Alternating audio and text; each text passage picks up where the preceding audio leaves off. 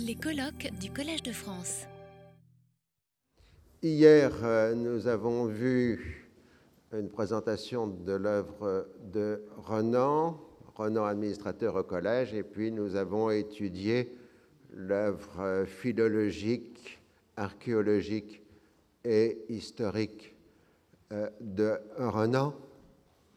La palette de Renan étant immense, euh, ça permet de mobiliser un grand nombre des chaires euh, du collège et nous allons ce matin en première séance voir l'aspect philosophique de l'œuvre de Renan et je cède tout de suite la parole à Madame Claudine Tiercelin.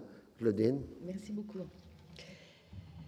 Alors, j'ai hésité pour le titre, je vous avoue, c'était Renan et la raison, ce qui est un petit peu plat, mais pour la raison, ça n'est pas trop grave. Mais à vrai dire, on pourrait hésiter entre l'éloge de la raison spontanée, euh, philosophie du torpilleur, philosophie du taupier.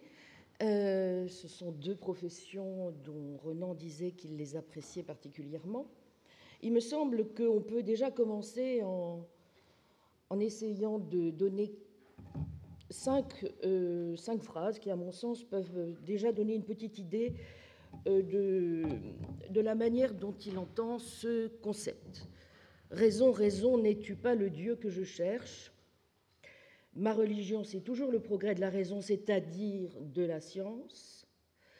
Le moyen, euh, pardon, que la science rigoureuse ne réponde pas à toutes les questions que lui pose notre légitime curiosité, cela est sûr, mais qu'y faire?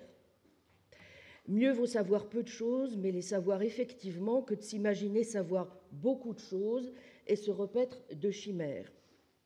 Anatole France, la science ne se soucie ni de plaire ni de déplaire, elle est inhumaine. Et enfin, le moyen d'avoir raison dans l'avenir est à, certains, à certaines heures de savoir se résigner à être démodé. Renan, euh, on le sait, offre un tableau contrasté. Génie jésuitique, épicurien libidineux, voluptueux, le plus livresque de nos contemporains, certes, dira perfidement Brunetière, mais aussi d'un style ondoyant, fuyant, séducteur, abusant de l'équivoque et des décevantes finesses, avec cette manière d'écrire qui est proprement une manière de penser, d'un optimisme déconcertant, généralement de la vie de celui qui parlait, et peut-être était-ce de l'ironie, dit Brunetière, mais c'était autre chose aussi, et notamment un effet de son impuissance à rien affirmer.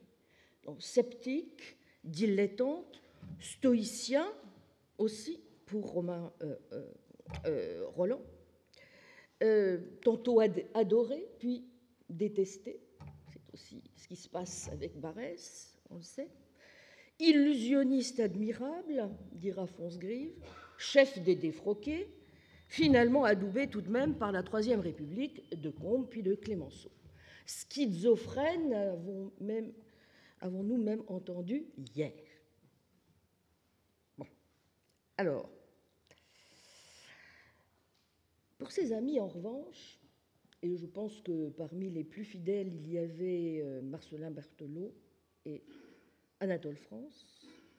Au contraire, Renan, c'est le modèle de la sincérité, de la droiture, de l'honnêteté, qui se faisait une obligation de dire tout ce qu'il croyait être la vérité, croyant fermement, en 1891 comme en 1848, que l'avenir appartenait à la science et à la raison. Renan, écrit Anatole France, était vertueux de la façon la plus rare, il l'était avec grâce. Il avait des vertus fortes et des vertus charmantes. Il était bienveillant et serviable. Il mettait tout son soin à ne désobliger personne. Il s'efforçait de se faire pardonner sa supériorité à force de simplicité, de déférence pour autrui et en se donnant autant que possible les dehors d'un homme ordinaire. J'écris, disait Renan, pour proposer mes idées à ceux qui cherchent la vérité Quant aux personnes qui ont besoin, dans l'intérêt de leur croyance, que je sois un ignorant, un esprit faux ou un homme de mauvaise foi, je n'ai pas la prétention de modifier leur avis. Si cette opinion est nécessaire au repos de quelques personnes pieuses, je me ferai un véritable scrupule de les désabuser. Il s'attendait du reste à ce que sa mort fût euh, comptée dans les pires légendes pieuses, avec une grande abondance de détails horribles, comme l'Église a fait pour euh, les derniers moments d'Arius et de Voltaire. Mon Dieu, que je serai noir s'écriait-il avec un effroi plein de bonhomie. Il ne se trompait pas, rappelle Anatole France, lors du discours qu'il prononcera à l'inauguration de sa statue à Tréguier. Il me semble que ce sont les lettres à Marcelin Berthelot qui en disent le plus sur le personnage humain et sans doute aussi celles que vous avez évoquées hier magnifiquement, euh, mon cher collègue. Alors lorsqu'on se penche sur ce que les philosophes de son temps ont pu dire de Renan, la situation, pour être souvent moins violente, euh, n'en est pas moins meilleure. Si on, dit les choses un peu schématiquement, je dirais qu'il est traité avec condescendance dans le meilleur des cas. Un penseur à part, telle est la suprême injure, tout philosophe un peu sérieux le sait. Or, c'est ainsi que le présente Ribot, à côté du sérieux Taine, du sérieux Renouvier ou de Ravesson, en ajoutant Nous ne pouvons pas associer à une école spéciale trois penseurs qui ne doivent cependant pas être passés sous silence dans un exposé même modeste de la philosophie française, Vachereau, Renan et Cournot. Alfred Fouillet s'exprimera en ces termes Le Lamennais de la seconde moitié du siècle est Renan, qui se borne à combiner les souvenirs poétiques de sa religieuse enfance avec un hégélianisme inconséquent et qui finit par réduire Dieu à la catégorie de l'idéal. Au fond, c'est un amuseur de génie, un penseur, mais ce n'est pas un philosophe. Peut-on leur donner tort à ces philosophes de métier? Renan vaut-il mieux que cette condescendance de leur part? Eh bien, je crois après avoir un petit peu hésité, je l'avoue, je crois que oui. En tout cas, c'est ce que je vais euh, essayer de, montrer. Et je voudrais le faire en essayant de cerner ce que peut bien vouloir dire chez lui ce culte qu'il dit voué à la raison. Euh, mais euh, évidemment, cela commence mal, car dans le même élan, vous le savez, où il évoque la raison comme s'il égrenait en quelque sorte un chapelet, c'est-à-dire comme s'il égrenait un chapelet plus qu'il ne pensait au sens de ce qu'il dit. La raison, nous dit-il, c'est-à-dire la science, c'est-à-dire la philosophie, c'est-à-dire la conscience, c'est-à-dire l'humanité, c'est-à-dire Dieu. Ah. C'est par de tels raccourcis, on le sait, que la pensée s'égare, et Renan le sait bien, qui insiste tant d'ailleurs sur le culte du détail, de la recherche minutieuse et patiente, sur l'importance décisive pour le travail à venir de la philologie. Se pourrait-il donc qu'il n'appliqua pas aux concepts eux-mêmes la rigueur qu'ils préconisent et que tout philosophe, en tout cas, serait en droit d'attendre?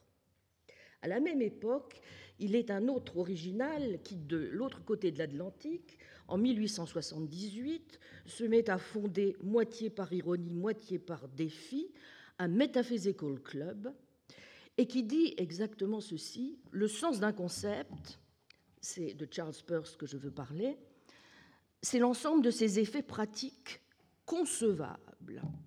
Eh bien, il me semble que Renan, si sensible qu'il était à l'observation, à l'expérience, à l'expérimentation, aurait été d'accord avec la méthode. Alors, essayons de mettre quelque chose, si vous voulez bien, sous ces mots, je ne dis pas concept encore, et d'abord sous celui de raison. Et pour ce faire, je crois qu'il faut bah, si on est de bonne foi, euh, suivre sa méthode et donc repartir sinon de l'origine de l'histoire. Donc peut-être quelques mots d'histoire, si vous voulez bien, pour commencer. Euh, où en est à l'époque où nous parlons la raison? Elle va plutôt bien, comme euh, le rappelle Théodule Ribaud dans ce texte qu'il publie dans la revue Mind.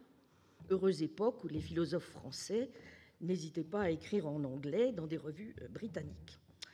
La philosophie commence en effet à sortir de sa gangue hegelienne, passer à la moulinette de l'éclectisme cousinien, dont plus personne, à l'exception peut-être de Vachereau, ne veut.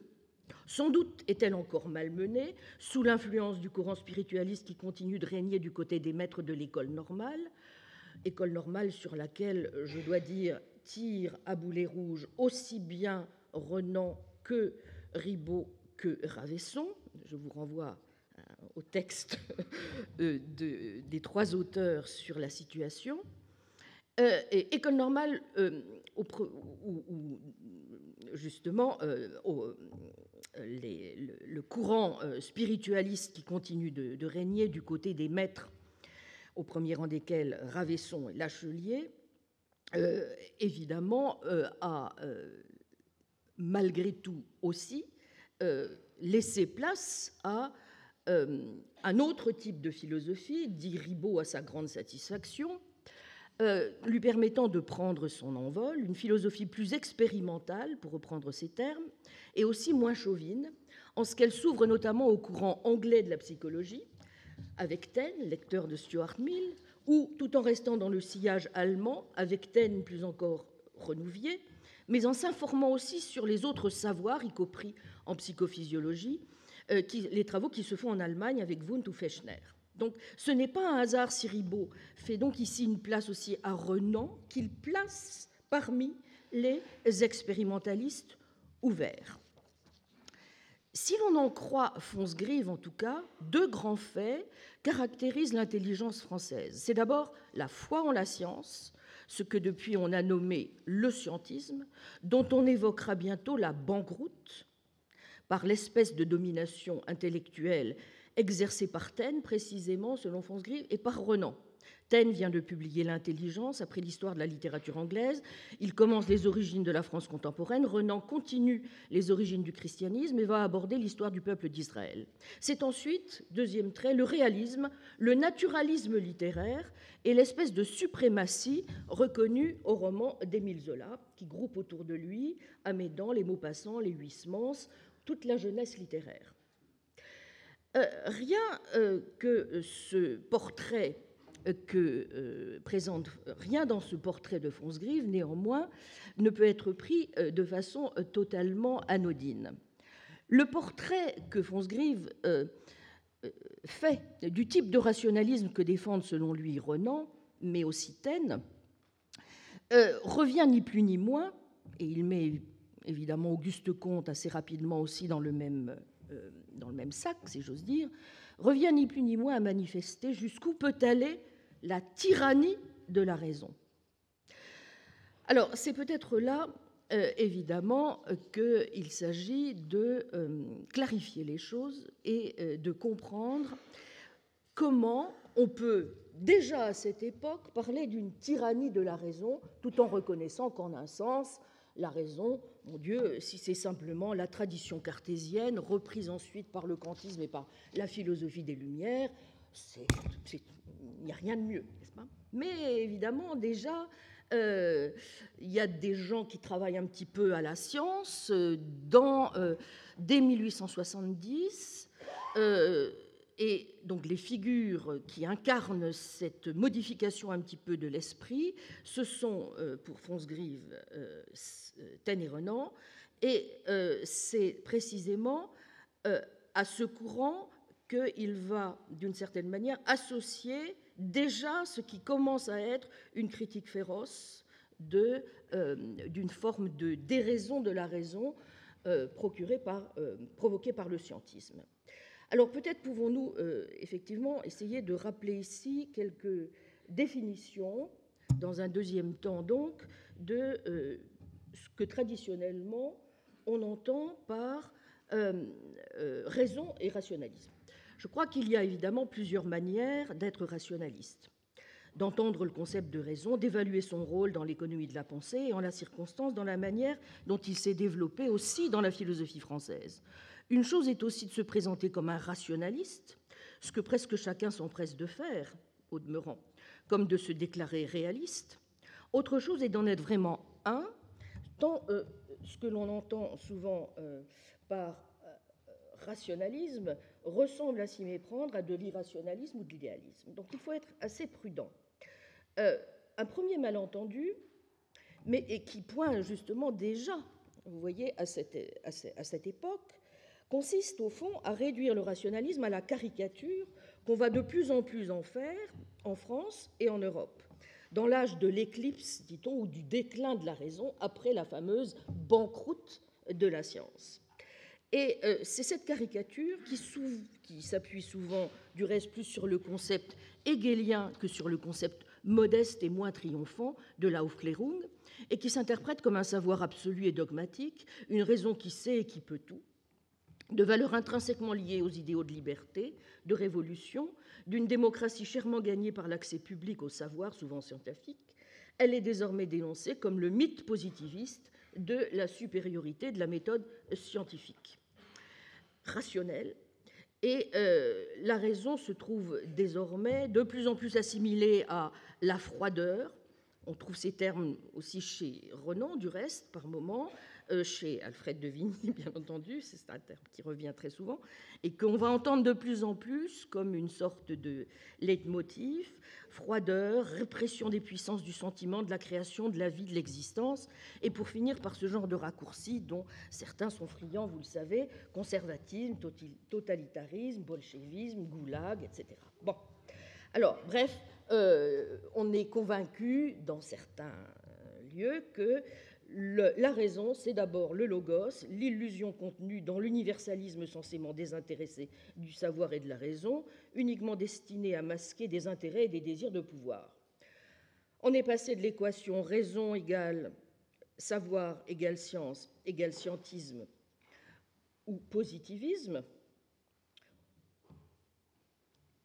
Pardon, on est, on est passé à cette équation alors qu'auparavant nous avions l'équation raison, savoir, vérité, objectivité, liberté, progrès démocratique. Donc le savant ou le philosophe des Lumières est sommé de se taire, de rester dans son cabinet ou dans son labo. Le savoir théorique n'a plus de légitimité intrinsèque, il se trouve happé par le savoir pratique, par la politique et bientôt presque uniquement par la morale, la scène publique, euh, puis foncièrement médiatique, étant désormais occupée par l'intellectuel littéraire, le philosophe écrivain, le journaliste, le blogueur, le Twitter, dont l'objectif premier ne sera plus de justifier son opinion par des raisons, mais de séduire, euh, de surtout afficher une curiosité tous azimuts, d'éviter de donner une impression de sérieux, qui pourrait sentir son universitaire informé ou cultivé. On sait que dans les années 30, Julien Binda avait été un des premiers à dénoncer les effets dévastateurs de la perte des idéaux de la raison, de cette trahison des clercs, qui avait selon lui sacrifié le culte des idées pures à l'engagement politique et délégué à l'intellectuel le rôle dévolu au professeur. Il martela euh, incessamment euh, son opposition à cette déviation, pensait-il, euh, du concept de raison. En tout cas, évidemment, si on doit voir dans le rationalisme cette caricature d'une pensée affranchie de toute espèce d'émotion, d'une rationalité pure en tant que telle, d'une différence totale entre le rationnel et l'irrationnel, ou entre la science et l'idéologie, le moins qu'on puisse dire, c'est qu'il euh, y a toute chance pour que ce soit des notions tellement fortes que plus personne, depuis longtemps, ne cherche à les défendre. En tout cas, certainement pas des auteurs comme Descartes ou Leibniz. Et donc, je crois qu'il faut euh, veiller à euh, comprendre que euh, chez Renan, lorsqu'il parle de raison, pour des raisons dont je vais m'expliquer, c'est certainement pas au concept dirais-je, hegelien de la raison en dépit des, alliances, d'une certaine manière, qu'il a avec la philosophie hegelienne, mais c'est évidemment beaucoup plus avec le concept classique, c'est très souvent Malbranche, euh, les moralistes, qu'il faut euh, le rattacher. En tout cas, ce dont il est certain, c'est que s'il est le premier à considérer qu'il est vain de ne pas de chercher à organiser euh, l'âme, il est aussi certain que son ambition est, comme il le dit à de nombreuses reprises, d'organiser l'esprit. Alors nous savons aussi qu'une autre incarnation classique de la raison dans la philosophie française, c'est l'incarnation cartésienne, qui s'illustre dans différentes euh, philosophies de la subjectivité, de la conscience, et qui, elle, est souvent idéaliste et même souvent spiritualiste. Le monde n'existe qu'en tant qu'il est l'objet, le produit d'une activité de l'esprit, intuition ou jugement.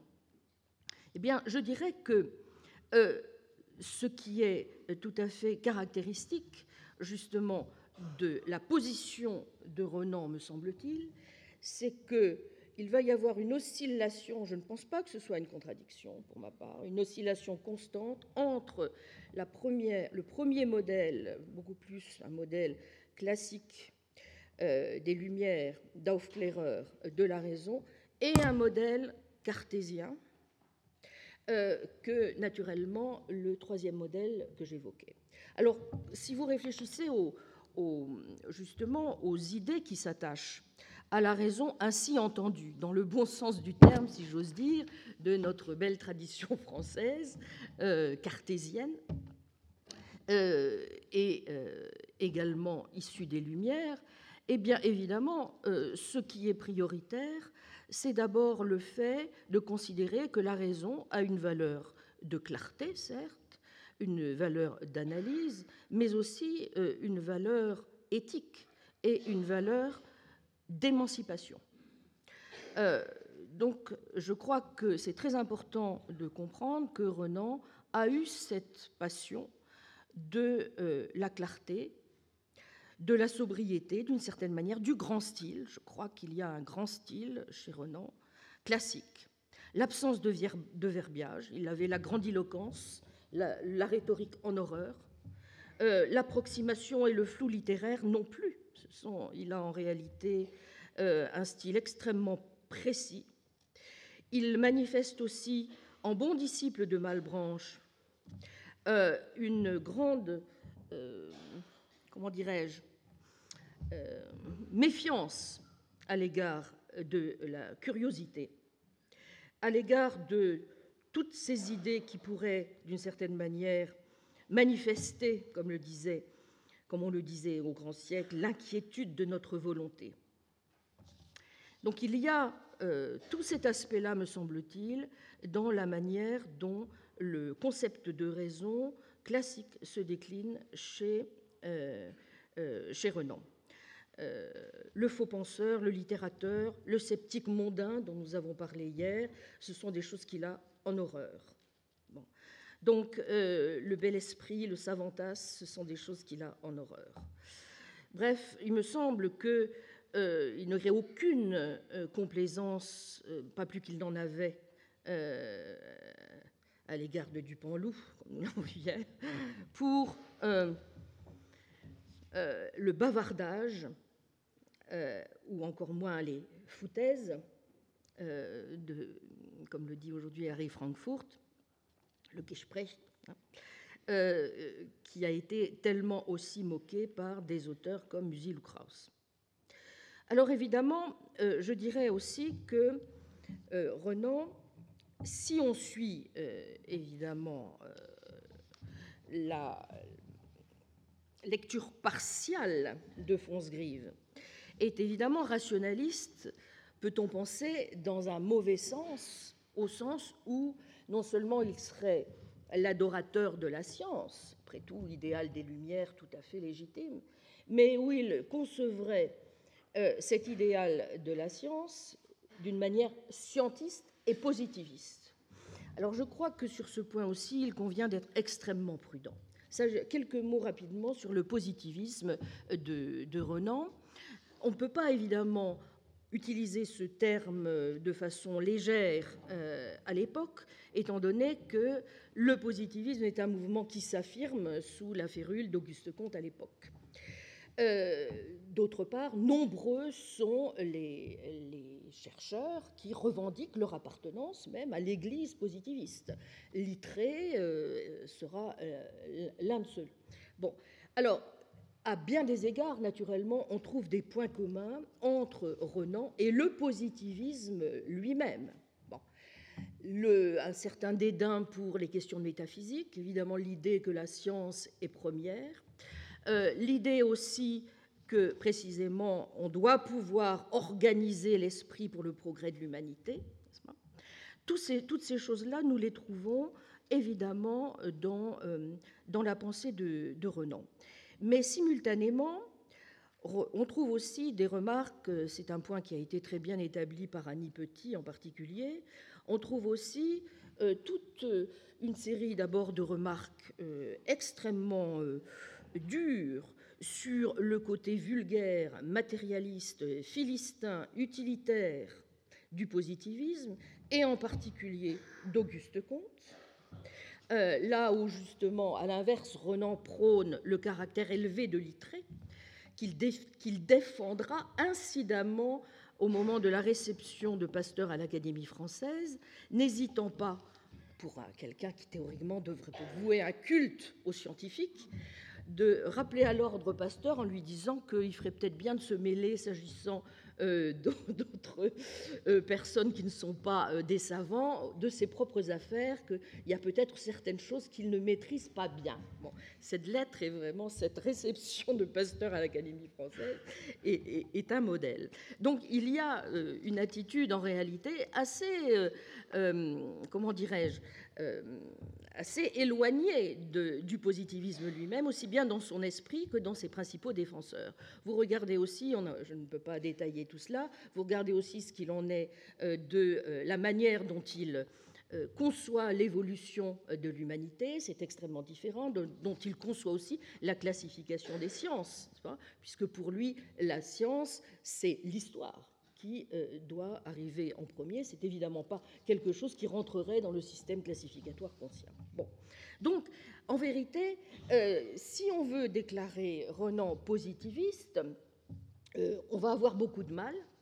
Et je, je, disais justement tout à l'heure à notre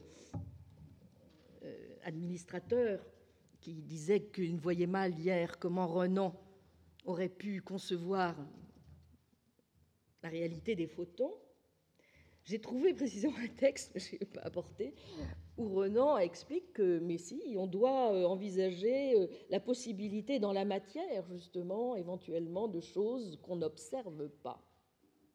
À tel point qu'il effraie Berthelot, vous vous souvenez, dans cette superbe lettre, Berthelot lui dit attention, ne mélangeons pas science positive et science idéale. Donc, des deux, euh, le positiviste, c'est Berthelot, ce n'est pas Renan. Précisément parce que Renan considère que la science, c'est la philosophie. Et donc la philosophie, c'est l'idéal. Et c'est là qu'on voit les glissements, évidemment, dans le chapelet qui s'égrène, de notions qui euh, sont en effet conceptuellement peut-être un petit peu fragiles, mais qui en disent long sur la manière dont Renan pense. Bon. Alors, je crois aussi que ce qui est très très important, c'est de voir donc aussi il le culte du détail, alors que Comte a le, goût des généralités, etc. Alors, donc, il n'est pas, il est positiviste, euh, oui, euh, au sens où il, conçoit qu'il y a un certain nombre de combats communs à mener contre la superstition, contre les chimères, etc., au nom de la science. Mais quand vous allez dans les détails, en réalité, vous voyez que les choses se complexifient singulièrement. Est-il scientiste? Ah Alors, il me semble que là encore, il faut euh, prendre les choses, euh, essayons de donner, euh, de comprendre ce qu'il met sous concept de science. Et ce qu'il met sous comment nous pouvons identifier ce qu'est un scientiste. Il me semble qu'il y a plusieurs caractéristiques qui nous permettent d'identifier ce qu'est un scientiste. Il va utiliser les mots science, scientifique, scientifiquement comme des termes génériques de louange épistémique. Il va adopter les manières, les pièges de la terminologie technique des sciences sans tenir aucun compte de leur utilité réelle. Il va se préoccuper de démarcation, de tracer une ligne stricte entre science authentique, la vraie chose, et les imposteurs pseudo-scientifiques. Il va corrélativement se préoccuper d'identifier la méthode scientifique censée expliquer les succès des sciences. Il va aussi chercher dans les sciences des réponses à des questions qui ne sont pas de leur ressort. Enfin, il va nier ou dénigrer la légitimité ou la valeur d'autres sortes de recherches en dehors de la recherche scientifique, ou la valeur d'activités humaines autres que la recherche, telles que la poésie ou l'art. Est-ce que Renan peut être scientiste en ce sens? Certainement pas. Euh, il est extrêmement préoccupé, bien entendu, des sciences de la nature, mais il considère aussi que euh, ce sont les sciences de l'humain qui, d'une certaine manière, doivent avoir la priorité. Euh, il est extrêmement peu soucieux, à l'inverse justement des classificateurs systématiques, à la compte de procéder à des lignes de partage extrêmement strictes. Que dire de son goût de la poésie, de l'art? Donc il laisse toute sa place à d'autres domaines du savoir. Et pourquoi? Eh bien tout simplement parce que science chez lui ne s'identifie jamais à un corps de doctrine. C'est l'esprit de la recherche. C'est le sens de la recherche. Donc si on veut comprendre ce mot science, faut pas y chercher un concept, en tout cas, euh, tel que nous aurions tendance aujourd'hui à le caractériser, à le définir en termes de euh, justiciable de telle ou telle méthode, euh, déductive nomologique ou pas, selon que c'est une science formelle, etc. Non, c'est l'esprit de la science. Et au fond, en ceci, il est extrêmement proche de toute une série de philosophes en France, comme aux États-Unis, comme en Angleterre, comme en Allemagne, qui ont une vision, finalement, là encore, très Aufklärung, dirais-je, euh, de l'idéal de la science comme étant ce qui, par la recherche, permet de faire avancer, l'humanité. Bon, mais c'est beaucoup plus dans une perspective dynamique que dans le sens d'une euh, scientiste ou positiviste du concept qu'il faut entendre ça. Et c'est ça, évidemment, qui lui permet d'identifier, vous voyez, par des raccourcis qu'on peut juger euh, ennuyeux, philosophie et science et conscience et humanité, voire Dieu. Alors, euh, là-dessus, je crois qu'il importe donc de préciser cette dimension idéale qui est très très importante dans euh, son approche de la raison, cette dimension, je n'ai pas dit encore idéaliste, mais je vais y venir, Idéal, en quel sens? Et c'est là qu'évidemment, il faut que nous approchions un petit peu plus euh, les, frères spirituels, si j'ose dire, de Renan. À mon avis, il y en a, hmm, il y en a au moins trois, peut-être quatre. Oui, sûrement quatre. Premièrement, il y a Kant, naturellement. Mais au fond, en cela, il est aussi tout à fait dans l'époque. Kant, c'est aussi celui qui va inspirer le néocriticisme euh, de, de Renouvier, n'est-ce pas? C'est aussi évidemment celui qui met l'accent sur la priorité de l'éthique. Donc toute la conception morale de Renan va se décliner à partir de cette priorité de la raison pratique, y compris dans le domaine politique. C'est la morale qui va euh, guider pas, les intérêts politiques, la réflexion politique. C'est la morale qui est première. Il me semble que ça, c'est fondamental. Le deuxième aspect qu'ancien de sa pensée, c'est évidemment dans la reconnaissance absolue des limites de la connaissance. Et donc, justement, du poids que l'on doit accorder à tout ce qui peut relever de ce qui n'est pas strictement de l'ordre du connaissable. Et c'est quelque chose qui est inscrit évidemment euh, il n'y a, rien de schizophrénique là-dedans, c'est au contraire le prolongement tout à fait naturel, n'est-ce pas, euh, d'une certaine réflexion kantienne. Deuxièmement, il y a aussi évidemment, et je dis, une, une forme d'idéalisme hegelien, on en a parlé hier.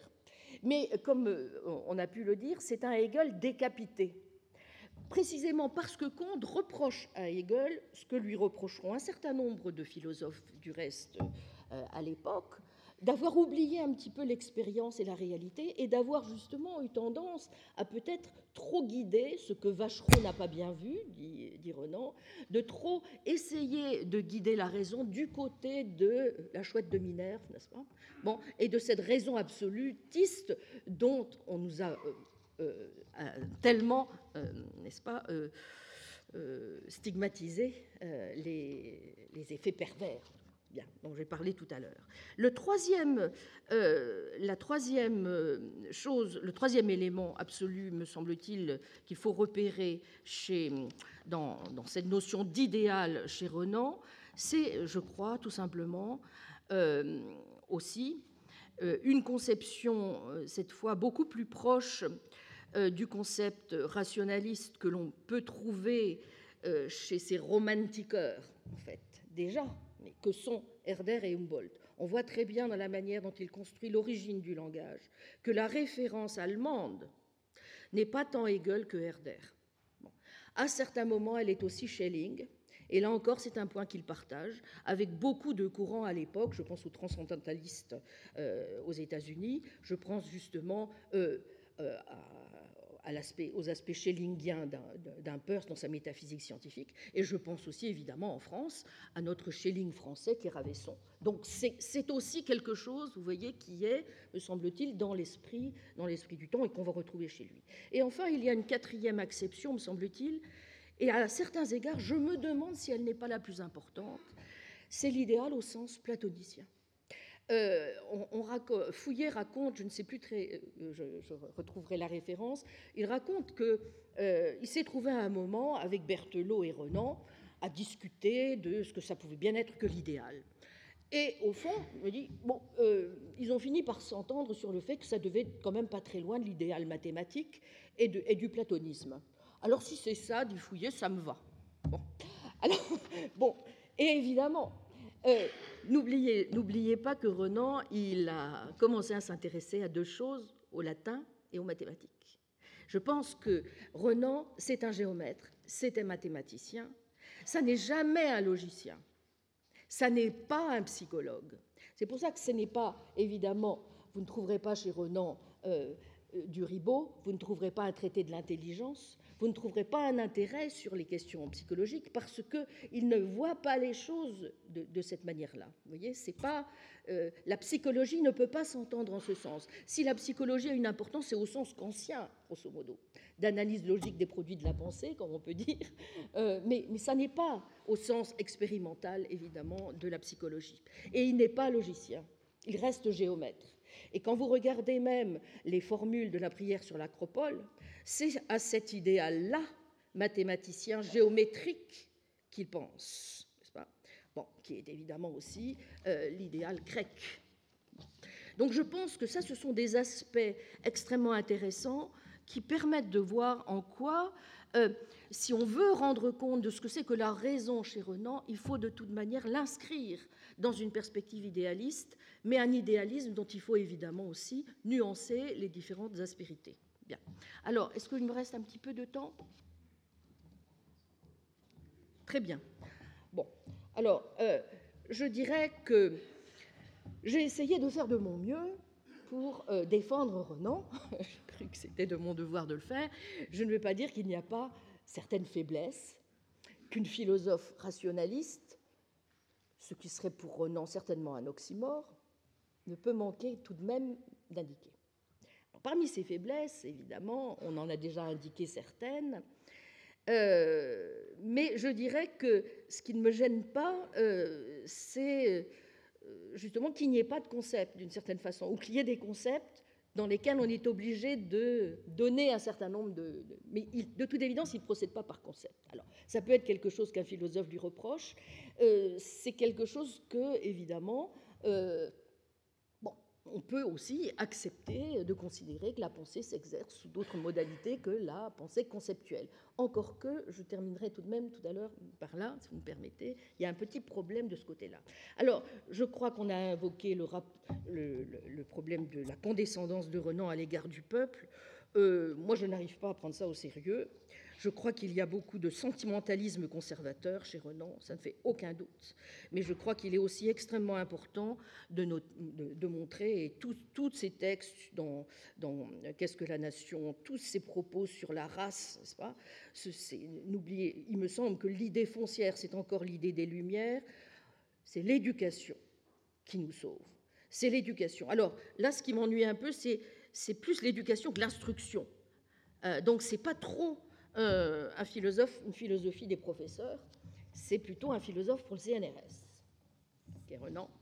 Et là, euh, je ne suis pas sûre que je partagerai totalement euh, sa vision des choses. Bien. Donc, bon, mais c'est quand même ça l'idée. C'est l'éducation qui nous sauve. Et on peut comprendre évidemment que le petit père Combe l'ait récupéré. Bien entendu, c'est ça qui compte. Donc, alors, dans les faiblesses, bon, j'ai l'impression, mais Alain de Libéran parlera mieux de moi, que quand même ce qu'il dit de la scolastique est un peu approximatif, ce qui m'intrigue du reste, parce que quand je pense qu'à la même époque, précisément, quelqu'un comme Peirce va se balader à Venise, à Leipzig, récupère des incunables, se rend compte exactement au même moment de l'importance extraordinaire de la logique et de la sémantique dans les textes du Moyen Âge, tout en faisant de la philologie, Renan ne voit rien. Je crois qu'il ne voit rien parce que justement la logique ne l'intéresse pas. C'est mon hypothèse. Hein. Bon, mais évidemment, euh, pour un rationaliste qui pense que la logique, malgré tout, peut avoir quelque importance dans le bon exercice de la raison, c'est un peu gênant. Bien. Alors, je dirais aussi que euh, il me semble que euh, tout ce qu'on a dit hier sur son supposé euh, intégrisme, bon,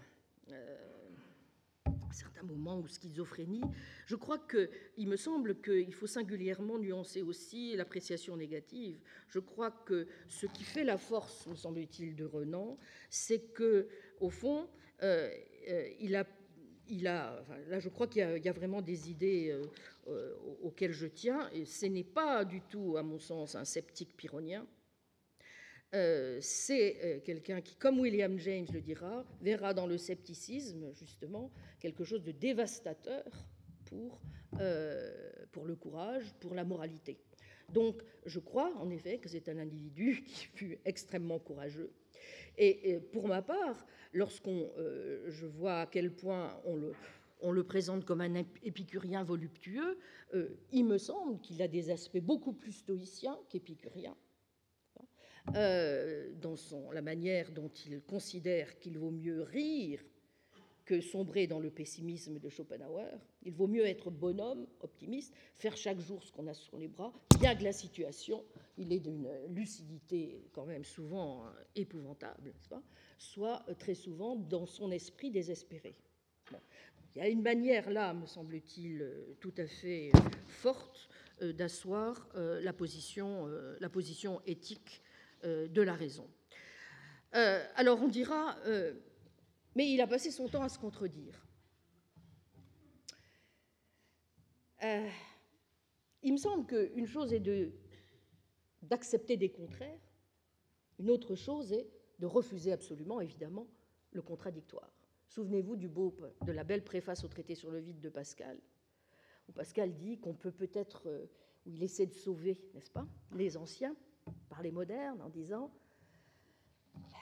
eh bien, oui, euh, c'est ainsi que, sans les contredire, nous pouvons assurer le contraire de ce qu'ils disaient. Et la question qu'on peut se poser quand il fait des approximations, Renan, sur la race, sur les choses qui, nous, donnent des, boutons, c'est avait-il à ce moment-là les moyens euh, sur le plan du savoir à sa disposition tels qu'il aurait pu dire vraiment le contraire et qu'il ne l'ait pas fait je ne suis pas en mesure de dire, mais il me semble que c'est la seule question, plutôt que des jugements rétrospectifs, c'est la seule question que épistémologiquement et éthiquement nous devons nous poser. Pas? Bon, dans ce, relisons ce beau texte sur le progrès de Pascal. Alors je crois aussi euh, qu'il y a une deuxième chose qui me semble très importante dans ce qu'il a apporté, qu'on n'a peut-être pas souvent euh, mise en, évidence et qui me paraît singulièrement importante aujourd'hui, c'est qu'il a eu, euh, je crois, parfaitement conscience de l'importance de la part euh, de l'irrationalisme au sein même, d'une certaine façon, de la raison. Je veux dire par là qu'il a été attentif au fait, non seulement qu'il y avait des limites à la connaissance, mais qu'il était extrêmement difficile de ne pas être dupé. Et au fond, toute cette analyse magnifique sur les illusions, les chimères, les mécanismes de la duperie me paraissent être extrêmement intéressant dans la mesure où il montre à quel point la croyance peut être forte, n'est pas simplement un état mental, mais une disposition à l'action. Et que pour vaincre la croyance, quand elle atteint le fanatisme, il ne suffit pas de dire il nous faut de l'esprit critique. Il faut trouver les moyens de vaincre, y compris éventuellement par la loi, ces formes d'intolérance, comme le suggérait au demeurant à certains égards John Locke, vous en souvenez. En tout cas, il me semble que Renan a très bien vu la force extraordinaire de notre capacité d'illusion et de duperie. Et ça, c'est un point, je crois, sur lequel aussi on va insister de plus en plus. C'est pas seulement la ruse de la raison hegelienne, n'est-ce pas? C'est aussi les mécanismes de la duperie qu'il analyse de très près. Et en cela, il est évidemment, je crois, très, euh, euh, très profond. Enfin, je dirais, il y a quand même, disais-je, une sorte, je ne dirais pas d'ambiguïté, mais il n'aimait pas non plus les conciliations. Euh, nous l'avons vu hier. Ce n'est pas du tout quelqu'un qui veut réconcilier. Il considère que dans certains cas, la conciliation est en effet impossible ou malhonnête. En revanche, c'est vrai que, mais c'est sans doute lié précisément à notre tradition française, notre belle tradition classique de la raison, qui a à la fois des accents euh, et cartésiens, je crois que c'est vrai que cette espèce d'idéalisme permanent qui est inhérent à sa définition, à sa manière d'approcher la raison, fait que on peut comprendre pourquoi il a été, en un sens, récupéré assez rapidement par toute la tradition idéaliste française. Déjà chez Fouillet, qui considère qu'au fond, euh, finalement, euh, il a été euh, à l'origine d'une certaine forme d'idéalisme. Chez Léon Brunswick aussi, mais qui considéra que justement, Renan n'avait pas la forme accomplie. Alors le problème, c'est qu'évidemment, est-ce que si l'on est idéaliste, on peut être complètement rationaliste? Il me semble qu'on peut l'être, et qu'à la limite même, tout rationaliste doit être idéaliste, du moins si c'est au sens euh, où l'entendait Renan, au moins dans les quatre acceptions que j'ai indiquées, cela me va. En revanche, il est évidemment un point sur lequel c'est déjà plus dangereux, c'est quand euh, cet idéalisme devient très proche d'une forme de mysticisme. Pourquoi? Eh bien, pour des raisons que Julien Mada, et c'est peut-être par là que je terminerai, a parfaitement identifiées dans un très beau texte qu'il avait euh, fait paraître dans la Tribune libre en janvier 1946, où il attaquait justement la, dérive quelquefois euh, que pouvait prendre le procès du rationalisme mené à partir d'une certaine conception idéaliste mystique. Voici ce que dit Bada. On nous dit de commencer par cette union avec les choses que nous arriverons à émettre grâce à, et parce que c'est parce que nous arriverons grâce à elles à émettre pour elles des vues vraiment valables. Là encore, distinguons. Veut-on dire que cet état mystique deviendra connaissance intellectuelle sans changer de nature, par extension de lui-même, par dilatation, par détente, comme le dit l'évolution créatrice, ou veut-on dire qu'il le deviendra en rompant avec son essence et faisant appel après cette union à une activité d'un tout autre ordre? Ou veut-on dire donc cela, dit Mada, et il dit Nous adoptons résolument la seconde thèse et souscrivons pleinement à cette pensée de Delacroix. L'intelligence est un fait premier. Les diverses tentatives pour déduire l'intelligence ont toutes échoué, dira le mystique, mais on voit l'inégalité du combat commandement Bindard. Le rationaliste dit à son adversaire Nous prenons le rationnel et nous vous laissons le mystérieux. Le mystique répond Je prends le mystérieux et aussi le rationnel. Chose d'ailleurs naturelle chez qui refuse toute distinction entre l'être et le connaître. Le rationaliste doit comprendre le mystique, ce que ce dernier n'est pas tenu de lui rendre. Vous connaissez ce mot de l'Évangile Seigneur, à qui irions-nous? Nous n'avons pas d'autre espérance. C'est ce que je dirais de la raison. Ce n'est pas moi qui le parle, c'est une citation, vous allez comprendre. À qui irions-nous? Nous n'avons rien d'autre. Je constate d'ailleurs que nombre de philosophes contemporains, après avoir considéré la raison comme intrinsèquement répressive ou s'être laissés fasciner par les solutions violentes ou raciales, en sont arrivés à peu près à la même conclusion. Mais nous devons aussi nous méfier de l'étrange rôle qu'on voudrait aujourd'hui faire jouer aux philosophes.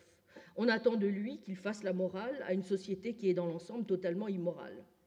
Plus la réalité vraie est celle de la compétition économique, du marché et du profit, plus on semble avoir besoin de gens qui rappellent que les grandes idées et les idéaux restent essentiels, même s'ils sont contredits de façon patente et presque insupportable par cette réalité. C'est pourquoi il ne peut y avoir de rationalisme sans une bonne dose d'ironie. Neurath disait déjà que l'humour est une précondition de la morale. J'ai envie d'ajouter sur le même ton que l'ironie est une précondition du rationalisme. L'auteur de Céline, qui va prendre après moi la parole, saura le montrer mieux que moi. En tout cas, ce rationalisme ironique, il me semble que Renan l'appréciait parfaitement. Ce pourquoi il appréciait précisément la profession de torpilleur et de taupier. Mais évidemment, euh, il a toujours en fait pratiqué le plus souvent cette ironie entre deux virgules seulement dans un long développement, mais il l'a fait. En quoi il reste le fils de Voltaire, de Swift, le frère des Krauss, des Musil, des Lichtenberg, un authentique représentant des Lumières et de Laufleroux. Certes, Tréguier n'est qu'à quelques encablures de Combourg, et il y a toujours du René chez Ernest. Lamartine lui-même n'était-il pas rangé parmi les rationalistes? Raison, raison, n'es-tu pas le Dieu que je cherche Le vrai Dieu, c'est Athénée, la sagesse, la science immortelle et souveraine. En elle seule réside la puissance et la vertu. On est plus ou moins homme, plus ou moins fils de Dieu. On a de Dieu et de la vérité ce dont on est capable et ce qu'on mérite. Pour cela, ne serait-ce que pour cela, parce qu'il resta foncièrement fidèle à Athénée, certes, autant que le lui permit sa foi, il me semble qu'il pourrait avoir sa place dans notre acropole républicaine. Voilà. Donc je pense que, euh, en tout cas, naturellement, mon athéisme celte ne me prédise pas, pour ma part, à en faire la prière. Mais depuis ce collège de France qu'il a tant aimé, euh, même s'il le maltraita quelquefois, ce collège, eh bien il me semble que euh, il n'est pas scandaleux d'en faire, sinon la prière, au minimum le vœu. Je vous remercie.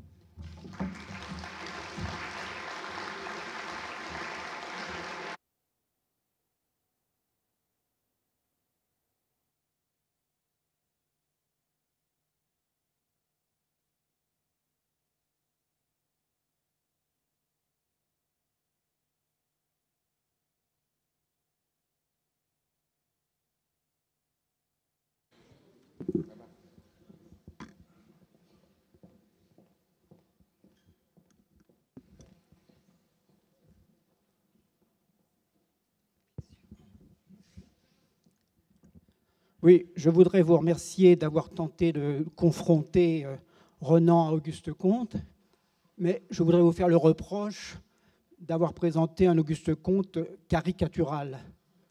Euh, bon, un philistin, etc., un scientiste. Auguste Comte a été tout, le contraire d'un scientiste. Vous parlez de sa manie de la classification de ses lignes de partage systématique, mais c'est absolument inexact. Au contraire, un Comte a été le, l'apôtre de l'interdisciplinarité. Bon, vous parlez de, l'histoire qui, ne rentrerait pas dans, la classification des sciences d'Auguste Comte, mais cette classification est historique elle-même, en elle-même, intrinsèquement. Et Auguste Comte, voilà, l'histoire tient une place absolument énorme chez Auguste Comte. Hein. Vous connaissez la fameuse phrase on ne connaît pas une, science euh, quand on ne connaît pas l'histoire. Bon, voilà, je pense qu'il serait temps aussi un petit peu de, lire Auguste Comte, qu'on n'a en fait jamais lu.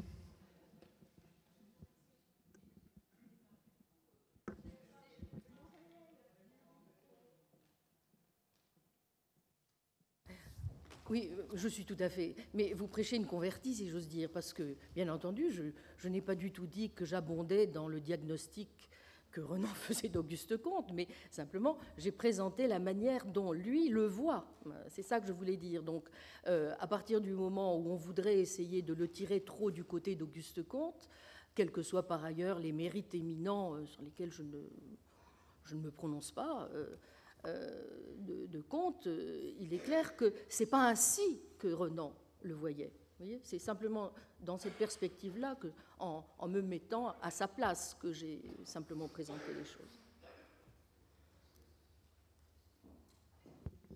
Vous nous avez promis lors de votre leçon inaugurale de rendre gorge à l'idéalisme.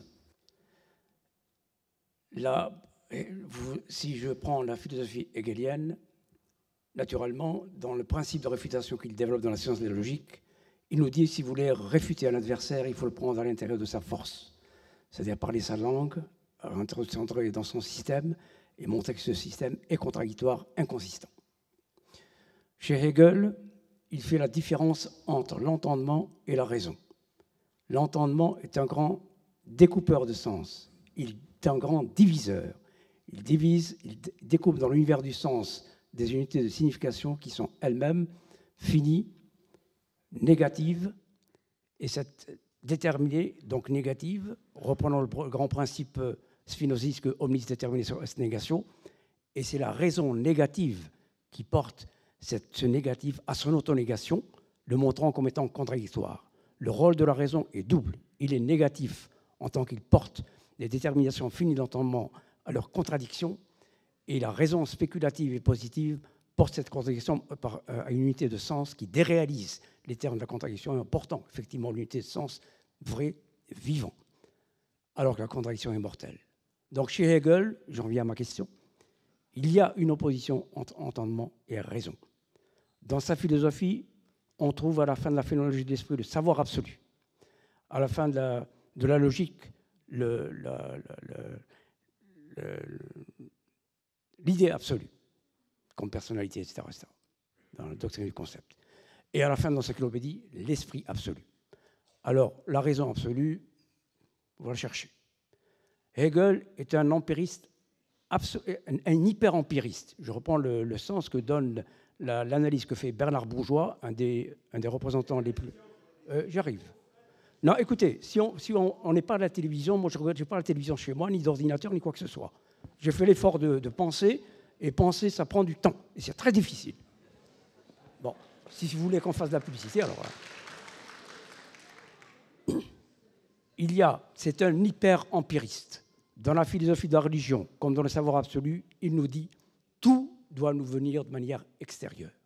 Celui qui nous dit que l'homme est la série de ses actions il n'est rien d'autre que la série de ses actions, et si ces actions sont nulles, il n'est rien, ne peut pas être autre chose qu'un empiriste, euh, un hyper-empiriste. Il n'est pas dans un nuage. C'est l'homme qui a pensé le concret, il a pensé de manière dialectique. Alors ma question est la suivante.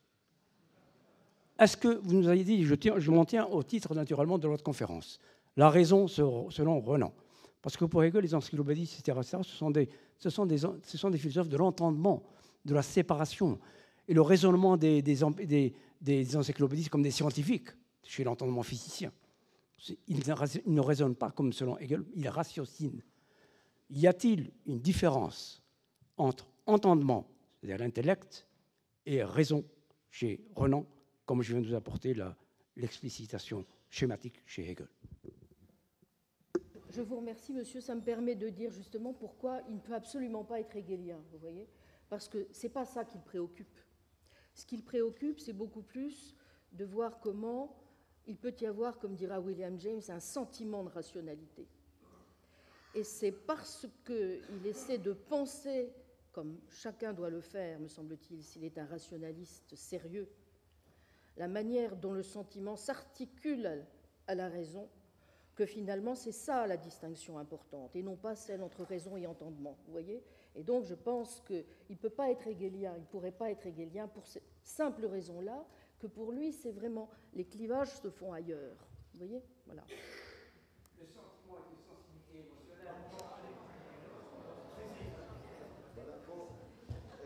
Claudine, j'ai une dernière question, si tu peux répondre euh, rapidement. C'est.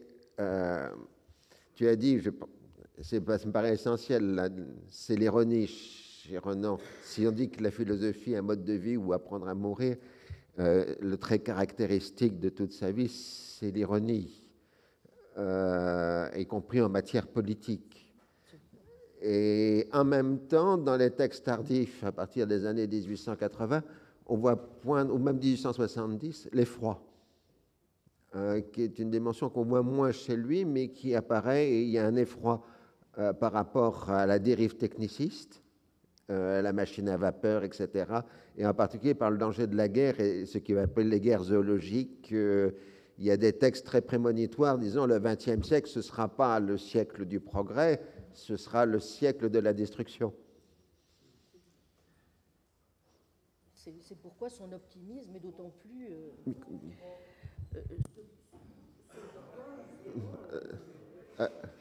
Ce pourquoi il me semble qu'il est grand, c'est l'ironie qui sauve du désespoir. Donc, euh, euh, oui. Donc son optimisme n'a rien d'un optimisme béat, même s'il reste bonhomme. Merci. Nous allons passer à M. Bouvresse.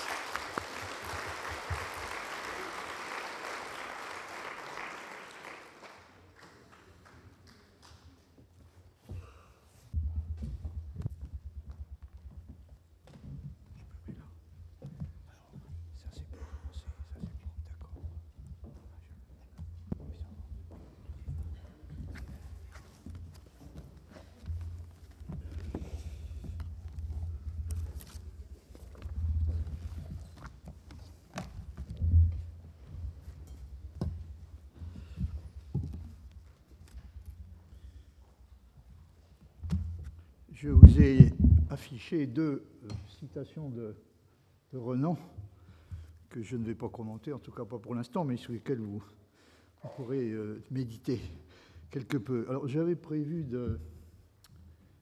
Je vous les remettrai tout de suite. J'avais prévu d'un exposé en quatre parties, mais faute de temps, je ne vais certainement pas pouvoir vous parler réellement et sérieusement de, toutes ces choses. Je vous remets les, deux citations. Euh, première question dont je voudrais vous dire quelques mots, c'est une question que j'ai intitulée L'avenir radieux de la science, euh, la pérennité, ce qu'on pourrait appeler la pérennité de la religion, et euh, le futur, en revanche, tout à fait problématique euh, de la philosophie et spécialement de la métaphysique.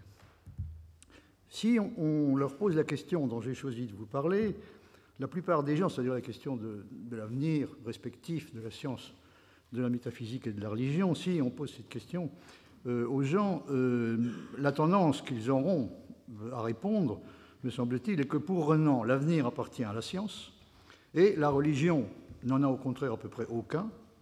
Et pour ce qui est de la métaphysique, puisque Renan, en dépit du fait qu'il s'est toujours tenu à distance du positivisme et de son créateur, Auguste Comte, puisque Renan n'en passe généralement pas moins pour un penseur typiquement positiviste, et convaincu par conséquent que l'époque de la métaphysique est à présent derrière nous, on ne voit pas non plus très bien comment il pourrait consentir à la traiter, la métaphysique, autrement que comme une simple survivance dont il faut probablement s'accommoder pendant encore un certain temps. Même un lecteur simplement superficiel ne tarde cependant pas à se rendre compte que la position de Renan sur ces deux questions est bien différente de celle qu'on lui attribue la plupart du temps. La préface du prêtre de Néhémie, un livre que Renan a publié en 1885, et qui appartient dans son œuvre à la catégorie des drames philosophiques, commence euh, de la manière suivante. J'ai voulu, dit-il, dans cet ouvrage, j'ai voulu développer une pensée analogue à celle du messianisme hébreu, c'est-à-dire la foi au triomphe définitif du progrès religieux et moral, nonobstant les victoires répétées de la sottise et du mal.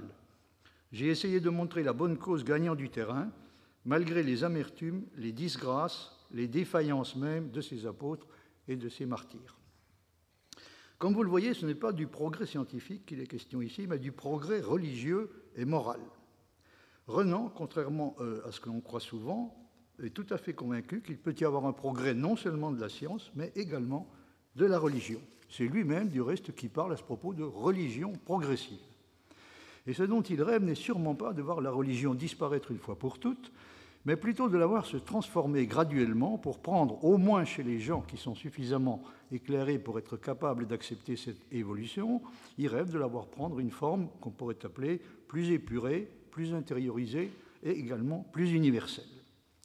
Et pour ce qui est de son attitude à l'égard de la religion chrétienne, on peut remarquer que dans la toute dernière leçon qu'il a donnée au Collège de France, où il s'interroge à nouveau sur la question qui, d'une certaine façon, l'a hanté jusqu'à l'obsession euh, toute sa vie, à savoir celle de la vérité ou de la fausseté du christianisme, il n'hésite pas, euh, il a cette, euh, cette, affirmation qui est tout à fait révélatrice, oui, la belle figure du Christ est toujours vivante et elle rayonnera encore longtemps sur l'humanité. Mais bien entendu, euh, la question de l'avenir du christianisme, à laquelle Renan a des raisons particulières de s'intéresser, et que vous connaissez bien, donc là, la question de l'avenir du christianisme est une chose et celle de l'avenir de la religion en général en est une autre. L'idée que Renan se fait de ce que pourrait être la religion du futur est indiquée assez clairement dans les nouvelles études d'histoire religieuse qui ont été publiées en 1884. La religion, écrit-il, doit devenir une chose entièrement libre, c'est-à-dire une chose dont l'État ne s'occupe pas, une chose aussi individuelle que la littérature, l'art ou le goût. Si par hasard, sous prétexte de religion, il se commet des délits de droit commun, des lois existent pour les punir. La perfection serait qu'il n'y eût pas une seule loi spéciale pour les matières religieuses, pas plus qu'il n'y en a pour régler les coutumes, les lectures et les divertissements privés des citoyens. L'État neutre en religion est le seul qui ne puisse jamais être amené au rôle de persécuteur. Et on peut dire inversement de l'État théocratique qu'il est le plus nocif et le plus dangereux. C'est ce que Renan dit à peu près explicitement.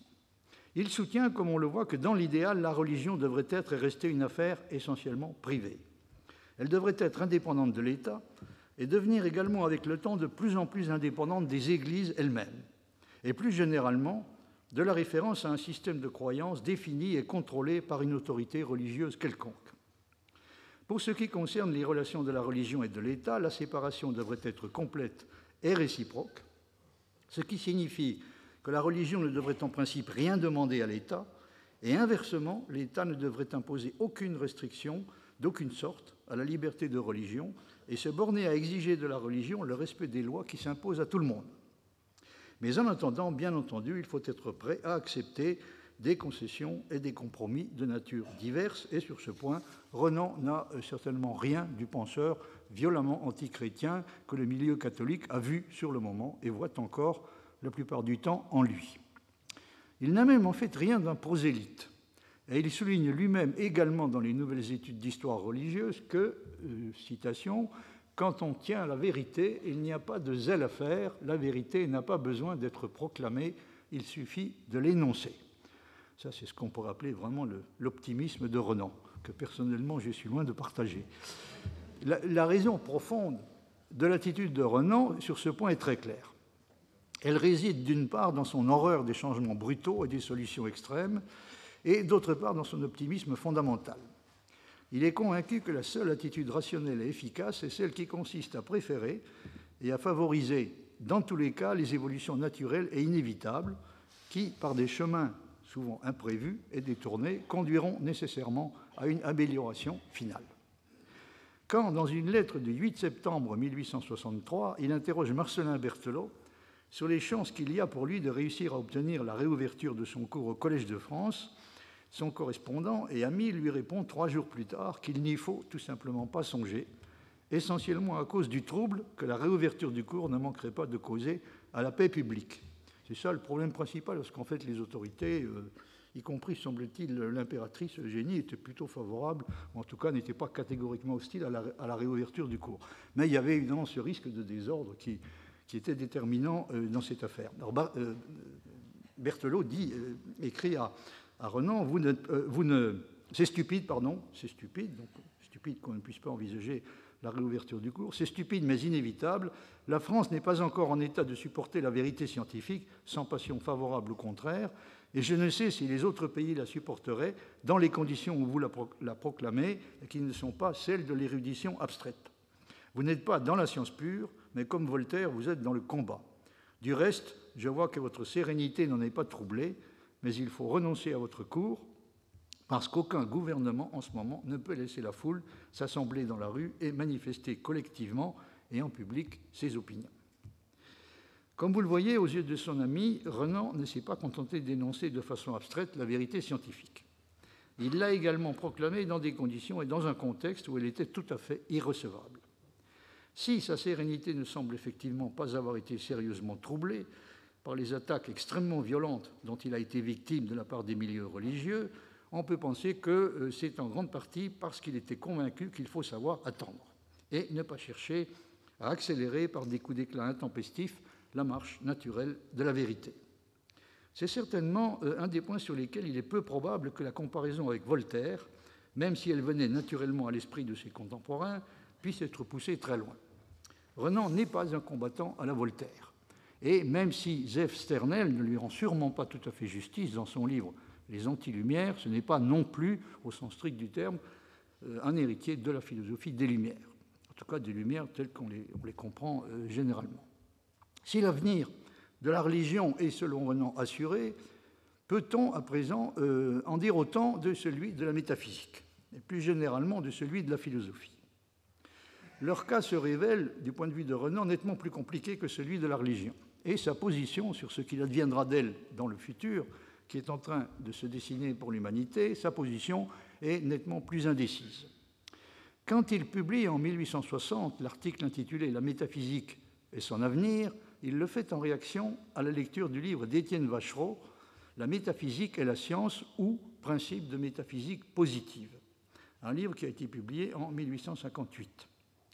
Vachereau et Renan partent tous les deux de la même constatation à savoir que depuis la mort de Hegel, survenue une trentaine d'années auparavant, plus personne n'ose se lancer dans la construction de systèmes philosophiques ayant des ambitions comparables à celles de leurs grands prédécesseurs. Voyez ce que dit euh, Renan, un des faits les plus graves qui ont marqué ces 30 dernières années dans l'ordre intellectuel est la cessation subite de toutes les grandes spéculations philosophiques. C'est, constate-t-il, un phénomène qui n'est pas seulement français, mais européen. Toutes les grandes écoles de philosophie semblent stagnantes et même plus ou moins moribondes, à l'exception d'une seule, dont le cas constitue justement une confirmation de ce qui semble être devenu la règle. Une seule école, dit Renan, reste debout, active, pleine d'espérance, s'attribuant l'avenir, l'école dite positive. Mais celle-là ne fait point exception à la loi que je signale, car son premier principe est justement la négation de toute métaphysique, et c'est aux funérailles de la spéculation abstraite qu'elle nous ferait assister si ses vœux et ses prédictions arrivaient à se réaliser. Étienne Vachereau avait justement essayé dans son livre d'envisager un avenir possible pour la métaphysique, en la présentant comme capable de se transformer elle aussi en une science positive et progressive. Le problème est posé clairement dès la première phase de la préface de son livre. Pourquoi écrit-il un livre de métaphysique à une époque de sciences positives et d'histoire? Quel en peut être l'à propos? Science morte, diront les savants et les critiques, que venez-vous faire après tant d'essais avortés, après les coups multipliés d'une critique qui n'a pas laissé debout une seule pierre de l'édifice dont vous rêvez la construction? Science faite, diront les historiens et les éclectiques, à quoi bon ajouter un système à tous ceux que l'histoire nous a légués? Autrement dit, comment une époque qui semble devoir être essentiellement celle de l'histoire et de la critique, une tendance qui est illustrée précisément de façon exemplaire par le cas de penseurs comme Renan, comment une époque de cette sorte peut-elle espérer être également celle de la métaphysique? Dans le dialogue entre le métaphysicien et le savant que constitue le livre de Vachereau, la position défendue par le premier, le métaphysicien, est que s'il démontrait effectivement que la métaphysique, dans son état actuel, n'est pas une science, Rien ne permet cependant de nier qu'elle puisse être en train d'en devenir une. Vous voyez, ce passage, assez long que j'ai reproduit, toute science, c'est Vachereau qui parle, a eu ses essais, ses tâtonnements, ses difficultés, ses hypothèses, ses systèmes, son enfance en un mot. La philosophie naturelle en était là au XVIe siècle, avant les découvertes de Galilée, les préceptes de Bacon et de Descartes. Vous eussiez eu alors le droit de la traiter comme vous faites aujourd'hui la métaphysique. On spéculait, on spéculait beaucoup, on observait très peu et mal. La méthode inductive a changé tout cela et a transformé la philosophie naturelle en une science véritable. Qui vous dit que la période scientifique soulignée de la métaphysique n'est pas enfin arrivée? Je conviens que son enfance a été longue, plus longue que celle des sciences, j'en dirai les raisons plus tard. Comme ces raisons n'existent plus, je ne vois pas pourquoi la métaphysique ne marcherait pas enfin d'un pas ferme et assuré sur la voie de la science, ainsi que l'ont fait ses rivales des siècles plus tôt. Cette idée d'une métaphysique et plus généralement d'une philosophie qui pourrait être autorisée dans un avenir relativement proche à se présenter elle aussi comme scientifique, repose, vous vous en doutez, aux yeux de Renan, qui considère comme une chose acquise ce qu'il appelle, je cite, l'incapacité philosophique de l'esprit moderne. Donc cette idée d'une métaphysique scientifique repose, euh, du point de vue de Renan, sur une illusion complète. Un passage de son article résume sur ce point parfaitement sa pensée vous l'avez sous les yeux, je vois, écrit-il, l'avenir des sciences historiques, il est immense, et si ces grandes études triomphent des obstacles qui s'opposent à leur progrès, nous arriverons un jour à connaître l'humanité avec beaucoup de précision. Je vois l'avenir des sciences naturelles, il est incalculable, et si ces belles sciences ne sont pas arrêtées par l'esprit étroit d'application qui tente à y dominer, nous posséderons un jour, sur la matière et sur la vie, des connaissances et des pouvoirs impossibles à limiter mais je ne vois pas l'avenir de la philosophie dans le sens ancien de ce mot. Hegel, Hamilton, M. Cousin ont posé tous trois à leur façon, et tous trois d'une manière glorieuse, la fatale borne après laquelle la spéculation métaphysique n'a plus qu'à se reposer. Ce ne sont pas là des fondateurs comme Descartes, comme Thomas Reid, comme Kant, ce sont des hommes chargés de dire le dernier mot d'un vaste travail de pensée. Il faut préciser que quand Renan parle des progrès spectaculaires que sont en train de réaliser les sciences de l'humanité, il songe avant tout au cas des sciences philologiques et historiques.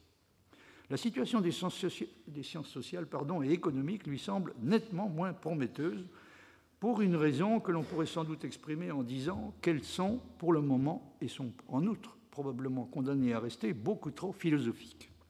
Autrement dit, à constituer le théâtre de controverses et d'affrontements stériles qui sont à peu près sans espoir de résolution. Dans la préface de l'avenir de la science, Renan, après avoir constaté que les sciences historiques et leurs auxiliaires ont déjà répondu à certaines des questions les plus importantes que se pose l'humanité, et en particulier apporté la démonstration du fait qu'il euh, n'y a jamais eu, euh, il est devenu clair non par des raisons a priori, mais par la discussion même des prétendus témoignages qu'il n'y a jamais eu dans les sciences attingibles à l'homme de révélation ni de faits surnaturels.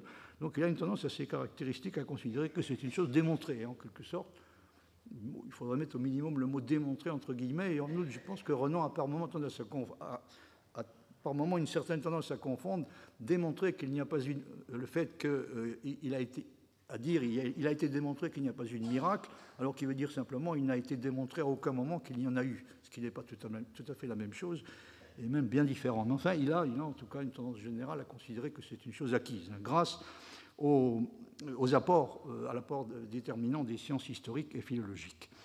Euh, alors pour ce qui est maintenant des sciences, euh, des sciences politiques et sociales, alors là il a un, diagnostic et un pronostic qui est remarquablement pessimiste. Il dit quant aux sciences politiques et sociales, on peut dire que le progrès y est faible. La vieille économie politique, dont les prétentions étaient si hautes en 1848, a fait naufrage. Le socialisme, repris par les Allemands avec plus de science et de profondeur, continue de troubler le monde sans, arborer de solutions claires. Monsieur de Bismarck, qui s'était annoncé comme devant l'arrêter en cinq ans, le socialisme, au moyen de ses lois répressives, s'est trompé au moins cette fois. Ce qui paraît maintenant bien probable, c'est que le socialisme ne finira pas, mais sûrement le socialisme qui triomphera sera bien différent des utopies de 1848. Un œil sagace, en l'an 300 de notre ère, aurait pu voir que le christianisme ne finirait pas, mais il aurait dû voir que le monde ne finirait pas non plus, que la société humaine euh, adapterait le christianisme à ses besoins et, d'une croyance destructrice au premier chef, ferait un calmant une machine essentiellement conservatrice. Le socialisme, pronostique Renan, ne mourra pas. Il se transformera, comme l'a fait avant lui le christianisme, mais bien entendu, ses adversaires ne mourront pas non plus. Et la confrontation se prolongera probablement ainsi indéfiniment voyez par exemple ce, passage. Combien de temps l'esprit national l'emportera-t-il sur l'égoïsme individuel? Euh, Qui aura, dans des siècles, le plus servi l'humanité? Qui aura le plus servi l'humanité? Du patriote, du libéral, du réactionnaire, du socialiste, du savant Nul ne le sait. Et pourtant, il serait capital de le savoir, car ce qui est bon dans une des hypothèses est mauvais dans l'autre. On aiguille sans savoir où on veut aller. Selon le point qu'il s'agit d'atteindre, ce que fait la France, par exemple, est excellent ou détestable. Les autres nations ne sont pas plus éclairées. La politique est comme un désert où l'on marche au hasard, vers le nord, vers le sud, car il faut marcher. Nul ne sait, dans l'ordre social, où est le bien. Ce qu'il y a de consolant, c'est qu'on arrive nécessairement quelque part. J'ai beaucoup de mal, je l'avoue, à considérer ça comme une véritable consolation. Enfin, peu importe. Autant dire que, euh, fait, ce qu'on peut constater en tout cas très clairement, c'est que la connaissance scientifique et le progrès qu'elle rend possible, qui sont non, euh, indiscutables, n'ont pour ainsi dire aucune prise sur euh, les choses de, cette sorte, hein, de, son propre aveu. La, vérité, c'est qu'on ne sait vraiment pas où on va. Je, passe maintenant à la deuxième question dont je voulais vous, parler, donc savoir la philosophie a-t-elle encore une, une place dans la classification des sciences et si la réponse est positive, à quel endroit? Comme on l'a vu, Renan ne va pas jusqu'à dire qu'il ne voit aucun avenir possible pour la philosophie.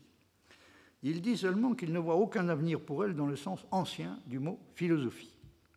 Ce qu'il entend par là est qu'il semble désormais établi que la philosophie, considérée comme une science spéciale, capable de se développer à côté ou au-dessus des autres sciences, la philosophie, comprise de cette manière-là, ne, ne peut plus prétendre à un avenir réel.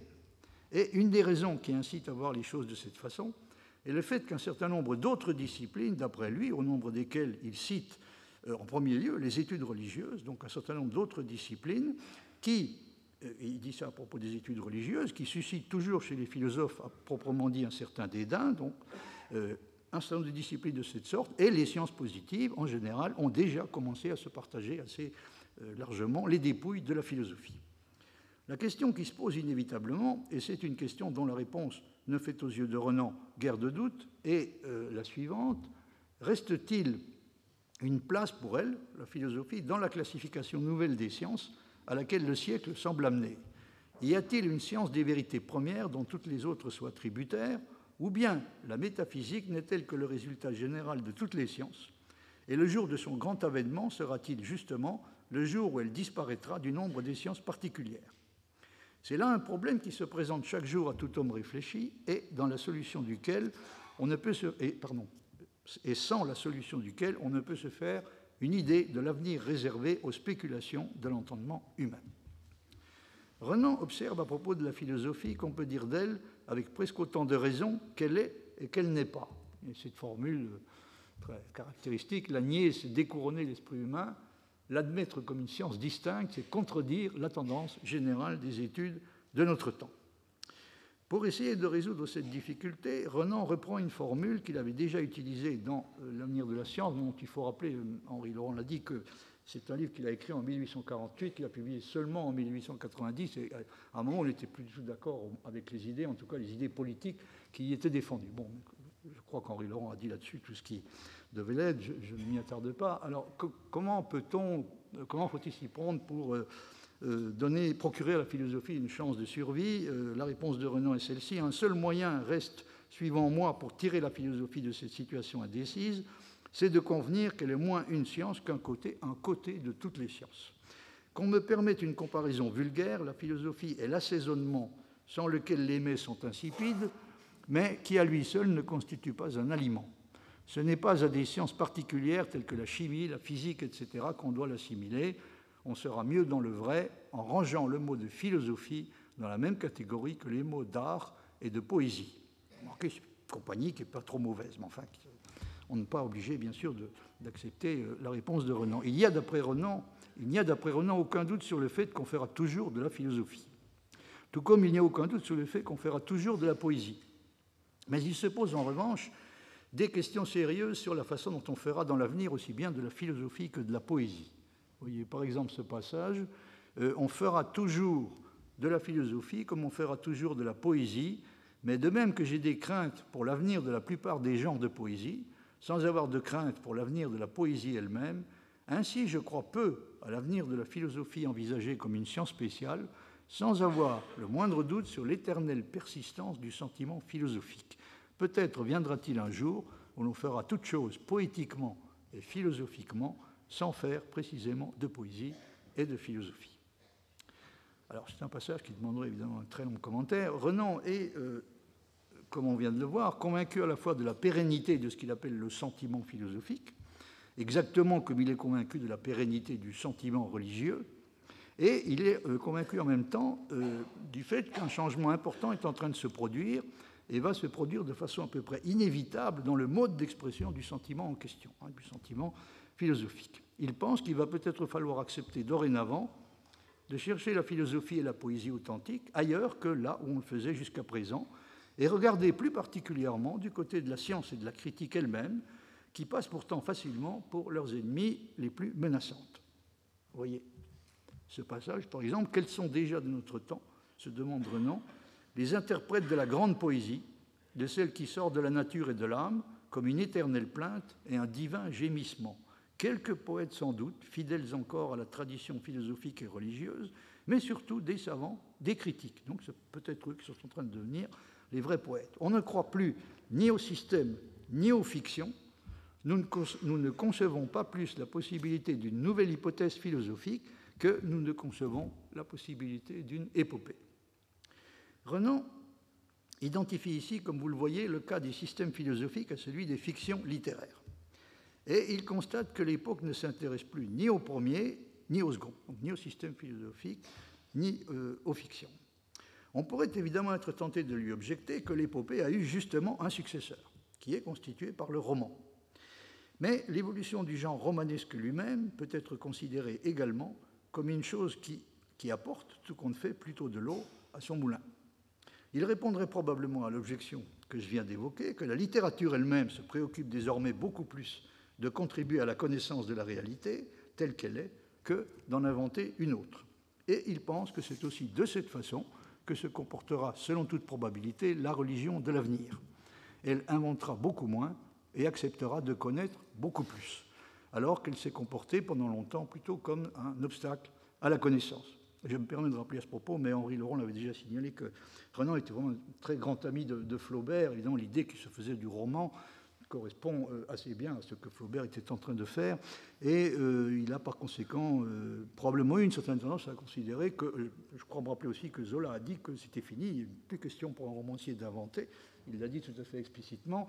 Et je pense que Renan, évidemment, était tout à fait en accord avec ce, ce qui semblait être cette tendance dominante dans l'évolution du genre romanesque. il ne s'agit plus d'inventer des fictions, il s'agit de contribuer à la connaissance de la réalité. Dans sa Réaction euh, au livre de Vachereau, Renan manifeste à l'égard de celui-ci une déférence manifeste, euh, tout comme il le fait d'ailleurs à l'égard de Victor Cousin, euh, dont Vachereau, si je me souviens bien, était un, élève et un, héritier.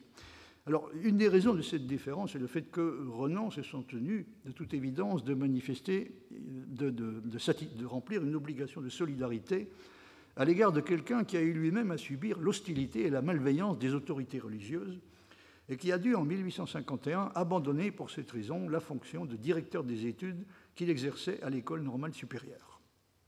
Renan a cette, cette formule très remarquable, il, c'est-à-dire Vachereau, échangea le droit d'enseigner d'inoffensive banalité contre le droit de penser. Il acheta par le sacrifice de ses fonctions le droit d'être. Alors ça, c'était la suite d'une polémique avec Gratry, donc, qui était aumônier de l'école normale. Je n'entre pas dans les détails, peut-être que vous aurez l'occasion d'ailleurs d'en entendre parler de façon euh, plus détaillée. Euh, ce, qui, est vrai, euh, en dépit de ce que je viens de dire, est que Vachereau et Renan appartiennent réellement, aussi bien du point de vue intellectuel que du point de vue institutionnel, à deux univers différents. Vachereau a été élève de l'école normale supérieure et il y a fait une partie de sa carrière. Or, il s'agit d'une institution pour laquelle Renan, Claudine a déjà évoqué son attitude euh, à cet égard. Donc il s'agit d'une institution, l'école normale, pour laquelle Renan n'est jamais parvenu à éprouver une attirance et une sympathie réelles. Il la soupçonne en effet fortement, notamment pour ce qui concerne la philosophie, de contribuer davantage à cultiver et à développer le goût des généralités brillantes que celui du travail précis et scientifique. Vous voyez par exemple ce passage. Euh, j'ose dire euh, qu'à n'envisager que le bien de la science, il eût beaucoup mieux valu que l'école normale n'eût pas d'enseignement philosophique. Un tel enseignement donne aux jeunes esprits une assurance exagérée et les accoutume à cette erreur que la philosophie et la théologie naturelle peuvent être réduites à des programmes et dressées en questionnaire d'examen. Il leur fait croire qu'on peut arriver de plein pied aux généralités sans avoir passé par l'étude des détails. Il les détourne de la science proprement dite. Flaubert, dans une lettre à Renan du 22 mai 1876, fait allusion à son article sur la métaphysique et son avenir, que d'ailleurs il, estropie le titre, il, lit le titre sous la forme La métaphysique a un avenir, ce qui est précisément la chose que c'est un lapsus assez, assez curieux. Donc, dans, euh, dans, sa réponse à Renan, qui lui, a, envoyé un exemplaire de cet article, il dit euh, ceci, vous voyez qu'il est tout à fait. Euh, il voit les choses exactement de la même façon que Renan. Voilà de la critique. Comme c'est bien ça, souligné, l'école normale et la philosophie officielle de notre temps. Alors on pourrait à ce propos évoquer le cas de Zola, hein, qui est lui-même l'auteur d'un pamphlet intitulé Notre école normale, dans, lequel l'école normale est encore beaucoup plus maltraitée qu'elle ne pouvait l'être par Renan.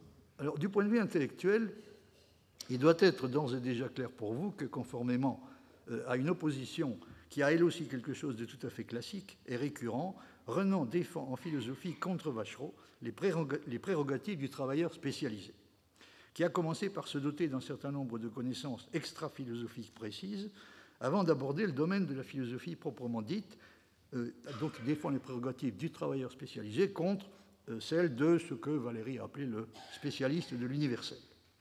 La position de Vachereau serait évidemment beaucoup plus forte si la métaphysique, considérée comme une science qui a pour tâche de formuler et d'établir des vérités qui sont d'un type universel et fondamental, si la métaphysique donc était une entreprise qui peut encore être prise au sérieux. Mais nous avons vu quelle était sur ce point la position de Renan. Pour lui, la philosophie, dans ce qu'elle comporte de permanent et d'important, est comme la poésie, liée en dernier ressort beaucoup plus au sentiment qu'à la raison, et n'a pas de contenu proprement théorique, ni de prétention à l'énonciation de vérités susceptibles d'être considérées comme impersonnelles et objectives. Une des choses qui sont caractéristiques de la philosophie est au contraire justement, selon Renan, le degré auquel la personnalité, la personnalité de l'auteur est impliquée dans l'œuvre et s'y reflète. Par exemple, dit-il, il dit par exemple ceci, euh, prenez les annales, les annales de physique et de chimie, vous y trouverez des mémoires qui dénotent plus ou moins d'habileté, mais vous n'en trouverez aucun qui vous donne quelque indice sur le caractère moral de l'auteur. Il n'en est pas de même en philosophie. La philosophie, c'est l'homme même. Chacun naît avec sa philosophie comme avec son style. cela est si vrai que l'originalité personnelle est en philosophie la qualité la plus requise, tandis que dans les sciences positives, la vérité des résultats est la seule chose à considérer. Un problème sérieux risque néanmoins de se poser si on soutient par ailleurs, comme le fait également Renan, que, euh, en résumé, celui qui, le dit, euh, en résumé, philosopher, c'est connaître l'univers. L'univers se compose de deux mondes, le monde physique et le monde moral, la nature et l'humanité. L'étude de la nature et de l'humanité est donc toute la philosophie. L'étude de la nature et de l'humanité est donc toute la philosophie. Jusqu'à présent, estime Renan, on est arrivé à la philosophie en passant plutôt par l'étude de la nature, mais les choses sont en train de changer. Et il est probable que dans l'avenir, les suggestions les plus importantes pour la spéculation philosophique viendront des sciences de l'humanité, autrement dit des sciences historiques. Et c'est précisément contre cet envahissement universel de l'histoire, c'est une citation, que c'est contre cet envahissement universel de l'histoire que le livre de Vachereau élève, au nom de la métaphysique, une protestation dont on a vu que Renan la trouve assurément respectable, mais pour le moins peu convaincante. Il n'en demeure pas moins que ce qu'il appelle le sentiment philosophique peut difficilement être considéré comme un mode de connaissance véritable qui pourrait être mis sur le même plan que celui des sciences et comparé à lui. Et on ne voit pas très bien dans ces conditions comment la philosophie pourrait réussir à constituer à la fois une connaissance de l'univers, au sens propre du mot connaissance, et l'expression supposée irréductiblement personnelle d'une certaine attitude à l'égard du monde et de la vie. Renan dit à propos de la philosophie, euh, ce n'est pas nier la philosophie, c'est la relever et l'anoblir que de déclarer qu'elle n'est pas une science particulière, mais qu'elle est le résultat de toutes les sciences. Le résultat de toutes les sciences, le son, la lumière, la vibration qui sort de l'éther divin que tout porte en soi. Au fond, telle a été la conception de tous les grands philosophes.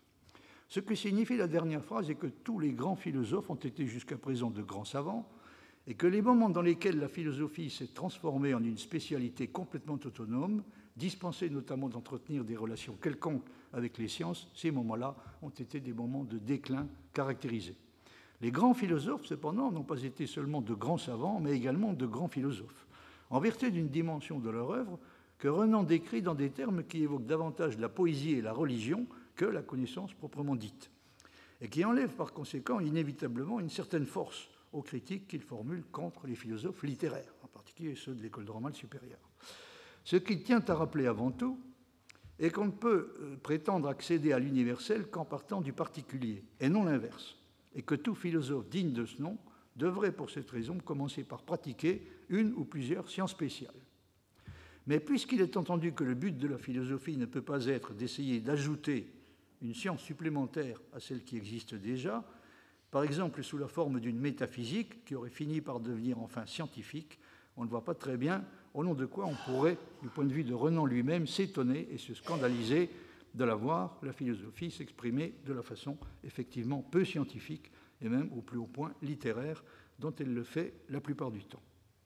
Renan, euh, quand il parle de la science du tout, euh, dit des choses comme celles que vous avez sous les yeux, hein, la science parfaite du tout, ne sera possible que par l'exploration patiente et analytique des détails. Mais en même temps, l'impression qu'il donne est souvent qu'en réalité, la connaissance du tout ne sera pas obtenue par une espèce de sommation, à supposer que ça soit possible, une espèce de sommation des connaissances spécialisées, et euh, cette science du tout, semble-t-il, ne peut guère être que poétique et religieuse, en fin de compte, euh, plutôt que proprement scientifique, ou tout au moins philosophique, au sens traditionnel du terme. On peut même remarquer que dans la dédicace à Eugène Burnouf, qu'il a rédigée en 1849, pour l'avenir de la science, il a une, affirmation qui est, vraiment très révélatrice. En écoutant vos leçons sur la plus belle des langues, et des littératures du monde primitif. Il s'agit de la langue et de la littérature sanscrite qui ont été enseignées par Burnouf au Collège de France de 1832 à 1852. Donc il, explique qu'en écoutant vos leçons sur la plus belle des langues et des littératures du monde primitif, j'ai rencontré la réalisation de ce qu'auparavant je n'avais fait que rêver, la science devenant la philosophie. Donc la science devenant la philosophie et les plus hauts résultats sortant de la plus scrupuleuse analyse des détails. Il n'y a, donc pas que la science du tout qui puisse prétendre au statut de philosophie. Il peut, semble-t-il, y avoir aussi, aux yeux de Renan, une façon de pratiquer une science spécialisée qui a pour résultat d'élever celle-ci au rang de philosophie. J'ai l'impression que j'ai déjà abusé de mon temps. Est-ce que tu... Ah, euh, bon, alors je vais, je vais peut-être passer directement. J'ai un bon nombre de choses où j'aurais aimé vous parler dans l'intervalle, mais je vais juste ajouter deux remarques. Euh, ah si, quand même, il faut que je vous cite ce passage donc de, qui est tiré de la lettre, de l'échange de, lettres, qui est très important. Claudine a eu raison d'insister là-dessus. Euh, sur les sciences de la nature et les sciences historiques, parce que là, Renan, évidemment, donne des précisions importantes sur euh, l'idée qu'il se fait à la fois des, mathématiques et de, et de, la métaphysique. Les mathématiques, dit-il, seraient vraies quand même, rien n'existerait. Elles sont dans l'absolu, dans l'idéal. Or, tout l'ordre des phénomènes où nous sommes tenus jusqu'ici euh, est dans le réel. Entre l'existence première de l'atome et les mathématiques, il y a un abîme. Les mathématiques ne sont que le développement du principe d'identité, une tautologie d'un secours précieux quand on l'applique à quelque chose de réel, mais incapable de révéler une existence ni un fait. Elles ne fournissent pas de loi de la nature, mais en donnant d'admirables formules pour exprimer les transformations de la quantité, elles servent merveilleusement à faire sortir des lois de la nature tout ce que celles-ci contiennent. Elles n'apprennent rien sur le développement de l'être, mais elles montrent dans quelle catégorie il était décidé de toute éternité que l'être existerait en supposant qu'il dût exister. Alors là, il défend une, une conception des mathématiques plus que contestable, sur laquelle je ne je ne veux pas m'attarder. Mais en ce qui concerne la métaphysique, voici ce qu'il dit. J'ai nié autrefois l'existence de la métaphysique comme science à part et progressive. Je ne la nie pas comme ensemble de relations immu immuables à la façon de la logique. Ces sciences n'apprennent rien, mais elles font bien analyser ce que l'on savait. En tout cas, elles sont totalement hors des faits. Les règles du syllogisme, les axiomes fondamentaux de la raison pure seraient vrais comme les mathématiques, quand même il n'y aurait personne pour les percevoir mathématiques pures, logique pure, métaphysique, autant de sciences de l'éternel, de l'immuable, nullement historique, nullement expérimental, n'ayant aucun rapport avec l'existence et les faits. Par elles, nous plongeons dans un monde qui n'a ni commencement, ni fin, ni raison d'exister. Ne nions pas qu'il y a des sciences de l'éternel, mais mettons-les bien nettement hors de la réalité. Je ne suis pas sûr que ce soit un grand compliment qu'on leur fasse en les mettant complètement hors de la réalité. Bon, euh, je passe. Alors, ça, oui, j'aurais voulu vous parler aussi un peu de, du livre de, du père Gratry, donc le livre qu'il a publié en 1864, dans lequel il, est reproché aux gens comme Renan euh, de défendre une nouvelle forme de sophistique. Hein. La thèse défendue par, par Gratry est que on a assisté à l'émergence d'une deuxième sophistique, c'est comme ça qu'il l'appelle, après celle des Grecs, euh, qui est, euh, dont l'inspiration principale est Hegel, hein, parce, que, parce que Hegel, tel qu'il est compris à cette époque-là par un bon nombre de gens, Hegel est quelqu'un qui professe au fond l'idée que, qui défend l'idée que la même proposition peut être à la fois simultanément affirmée et niée au même moment et euh, sous le même rapport. Et donc, on a alors là ce livre je, dont je possède un exemplaire personnel, qui avait, avec d'ailleurs une dédicace à Florent. Euh, dans, ce livre, euh, on assiste à un paradoxe étonnant, parce que c'est un, un défenseur de la religion qui administre une leçon de logique et de rationalité à euh, un incroyant, hein, en l'occurrence Renan, et qui lui rappelle qu'on ne peut tout de même pas euh, ignorer aussi ouvertement le principe de contradiction. Alors, j'ai presque terminé, je rassure notre ami Henri Laurent. Euh, ah oui, je voulu pouvoir vous parler aussi un peu de, de, des relations entre le Renan scientifique et le Renan littéraire, c'est une question extrêmement intéressante. Euh, Flaubert avait une admiration démesurée pour le style de, Renan, parce que les sources trouvées à première vue un peu surprenant j'avoue, en particulier pour la prière sur l'acropole. Ce qui m'étonne un peu, parce que je suis nettement moins admiratif que, que Flaubert pour le, du style de la prière sur l'acropole. Alors oui, si, il y a deux citations que je voulais encore vous donner pour, pour terminer. Euh, à propos de ce qu'on pourrait appeler la différence qu'il y a entre, d'un côté, la critique compréhensive, celle de Renan, de la religion, et la critique véritablement destructrice, celle de Nietzsche.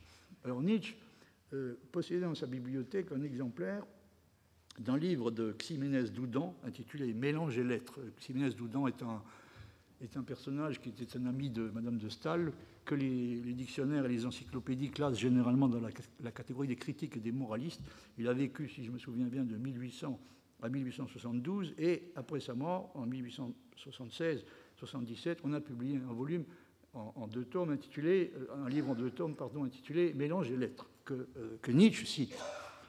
Alors, vous allez voir, euh, Claudine a, évoqué assez longuement ce, problème. Renan était perçu comme euh, un penseur mollasson, hein, qui était prêt à faire toutes les concessions, euh, qui cherchait par tous les moyens à ne blesser personne, à être conciliant, etc. Et Doudan, cité par Nietzsche, dit Il donne aux gens de sa génération ce qu'ils veulent partout, des bonbons qui sentent l'infini. Ce style rêveur, doux, insinuant, tournant autour des questions sans beaucoup les serrer, à la manière des petits serpents, c'est au son de cette musique-là qu'on se résigne à tant s'amuser de tout, qu'on supporte des despotismes en rêvassant à la liberté.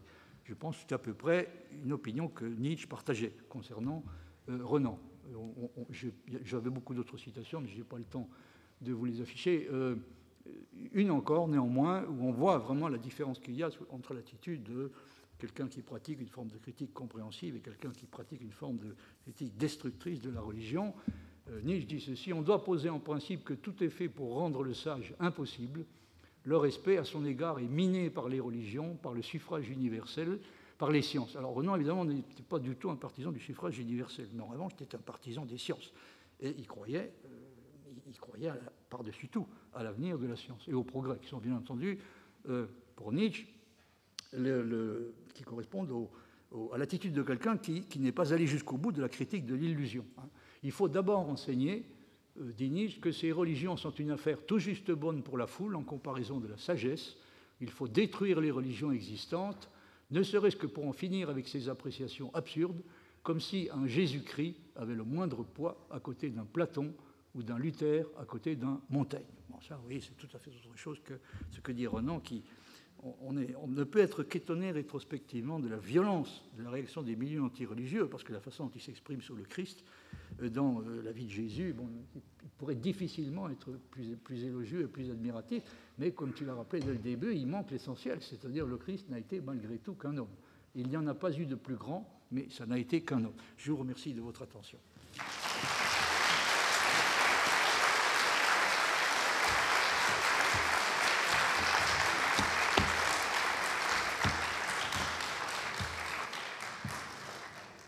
On assez en retard, donc euh, une ou deux questions seulement.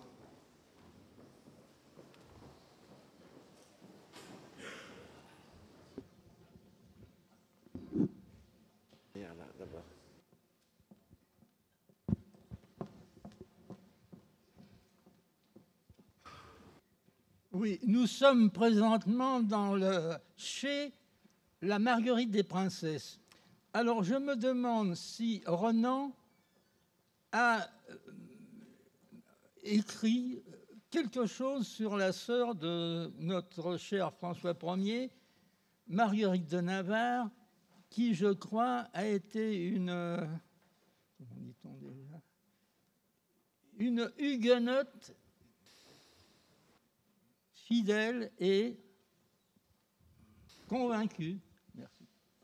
Votre question intéressante ne se rapporte pas au sujet euh, de la matinée? Je, ne sais pas. je crois qu'il a écrit quelque chose sur Marguerite de Navarre, mais je serais, il faudrait vérifier dans les œuvres complètes. Tu sais ça? Si vous êtes bref dans votre question, si possible, c'est parce que je sais qu'on est limité par le temps. Ce sont les sceptiques qui ont dit qu'on pouvait dire d'une proposition qu'elle était vraie, partant sur le fondement que toute proposition vraie, son négatif, sa négation est fausse, et qu'il existait des propositions qui étaient à la fois vraies et fausses. Mais le scepticisme chez Hegel prenait le nom du dialectique dans la logique. Par conséquent, si vous voulez, euh, l'univers du sens, dans la préface de la phénologie d'esprit, il le dit bien. Ça, c'est un raisonnement de l'entendement, c'est l'entendement ratiocinant. Il nous dit que le vrai et le faux appartiennent à ces pensées déterminées qui valent comme des essences particulières, dans l'une et d'un côté, et de l'autre et l'autre de l'autre. Et à la fin du exposé, il nous dit que le vrai c'est la position du faux comme faux. Et dans le vrai, le faux est un moment du vrai. Un moment dans la dialecticité de l'émergence du vrai. Voilà ce que je veux dire. Euh, c'est pas sophisme, c'est sceptique. Je n'ai pas euh, voulu entrer dans une discussion sur euh, la façon dont Hegel est compris à l'époque hein, par, par, par, un certain nombre de gens, mais le fait est que c'est comme ça qu'il est compris, c'est-à-dire on, on, a tendance à le considérer comme le père d'une nouvelle forme de sophistique. Bon, bien sûr, Hegel ne soutient pas littéralement que la même proposition peut être affirmée et niée au même moment et sous les mêmes rapports. Mais il a été compris de, cette manière-là. Et dans le, les sophistes et la critique, qui sont parus, si je me souviens bien, en 1800, 64, un livre qui est paru pardon, en, en 1864, le père Gratry classe Vachereau et Renan exactement dans la même catégorie. Hein. Ce sont deux sophistes. Et de, manière générale, tous les, disciples français, il y a un autre disciple français de Hegel qui s'appelle Edmond Scherer, si je me souviens bien, qui est, moins connu. Il est classé, euh, il est classé lui aussi euh, euh, parmi les, sectateurs de Hegel, dans ce que ça peut avoir de, plus désastreux mais il a fallu encore un certain temps pour que Hegel soit, traité de façon plus sérieuse et mieux compris.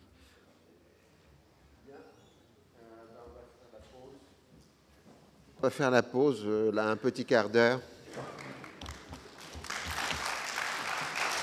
Retrouvez tous les contenus du Collège de France sur www.colège-2-france.fr.